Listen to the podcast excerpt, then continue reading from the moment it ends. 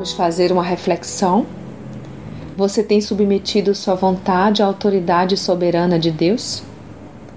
Todos nós temos sonhos, desejos, planos e vontades diversas. Mas será que temos colocado nossos projetos diante do Pai? Como você tem orado? Senhor, cumpra-se em mim a tua vontade. Ou Pai, que se cumpra a minha vontade.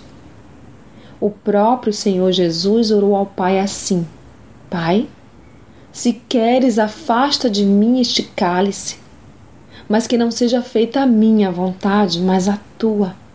Lucas 22, 42. Este exemplo de oração é o que há de maior entrega, confiança e submissão.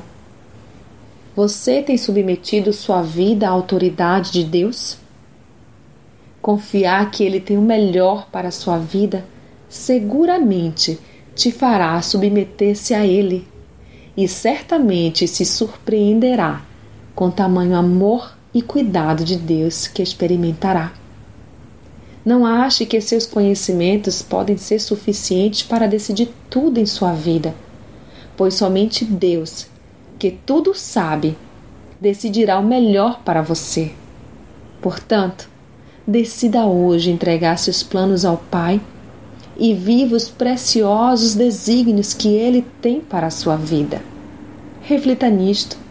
Sou Sayonara Marques e minha página no Facebook é Despertar Espiritual Diário. Fique na paz de Deus.